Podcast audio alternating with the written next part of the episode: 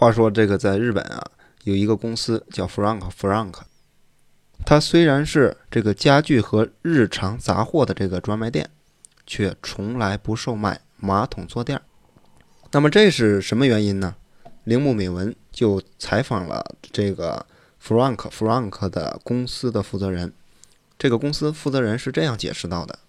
哎呀，我们的店铺并不是零售生活必需品的地方。”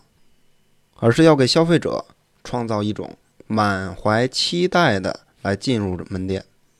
为新颖的产品设计心跳加速、身心感到愉悦的这种店铺。所以呢，我们就决定只陈列给人带来快乐和梦想的产品，并舍弃一些带有强烈生活气息的类型，比如说这个马桶座套。虽然我知道售卖这类产品必定能够提高营业额。但仍然毫不妥协地来坚持初衷，因为我认为，对于那些背离顾客期待的产品，即使有助于零售业绩，也没有任何售卖的意义。为了眼前的这个数百万的营业额而放弃未来上亿的营业额，反而是一种得不偿失的做法。所以呢，我们就一直不改初衷，遵循最基础的经营理念。虽然知道未来有机会能够获得高额长期利益，但如果必须经过漫长的等待才有真实感，那么人们的心理则倾向于低估长期利益，选择眼前的这个短期利益。咱们举一个例子，比如说我们为了保持健康而去运动锻炼，但运动呢需要持之以恒才能够看到结果，因此如果从今天开始运动，并不会出现立竿见影的效果。而另外一方面呢，运动的过程当中必然会消耗大量的体能，让人感到疲惫。如果选择放弃的话呢，反而是更加的轻松。虽然运动的长期利益是健康的，但因为得到这一结果需要漫长的等待，所以人们更倾向于低估健康的利益，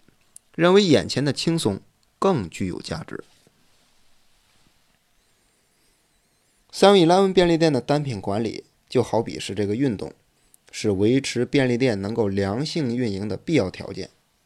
在所有的场景当中，让进店购物的客人最扫兴的事儿，就莫过于想买的产品已经断货了。为了避免这一点，我们每天都致力于单品管理，以此来锻炼经营的体格，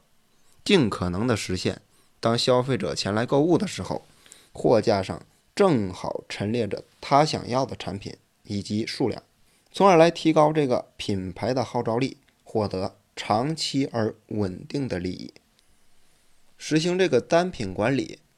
并不能够马上锻炼出经营的强迫体格。正如坚持锻炼需要强大的毅力一样，坚持对每件产品重复假设和这个验证单单品管理绝非易事儿。商家的注意力。很容易就会被这种可以清晰看到的数字成本的损失所吸引。那么，为了规避既有的损失而倾向于保证短期利益，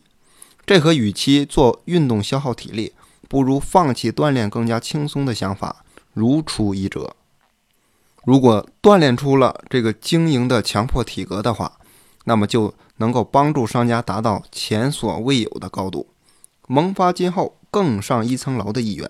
这就是运动的成果，也就是经营的健康状态。而这一健康的精神面貌，也必定能够传达给顾客。当然，这个单品管理呀，绝非是万能法则。即使每天重复假设和验证的过程，也不能百分百的规避机会损失和成本损失。这样完美的状态并不现实，因为。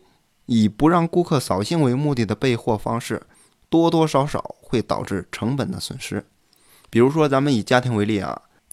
当家庭的主妇给孩子备晚餐的时候，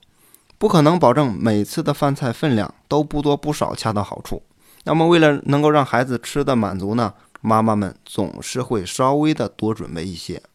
那么，同同样的道理，为了能够保证顾客获得真正的满足，便利店每次货的时候。也总会稍稍的多订一些，这其实也是面对顾客的应有姿态。与此同时，想要把这个成本损失降到最低，就必须坚持假设和验证的单品管理过程，努力的来锻炼经营的强健体魄，提高订货的准确度。如果三天打鱼两天晒网，经营的体格只会日渐衰弱下去。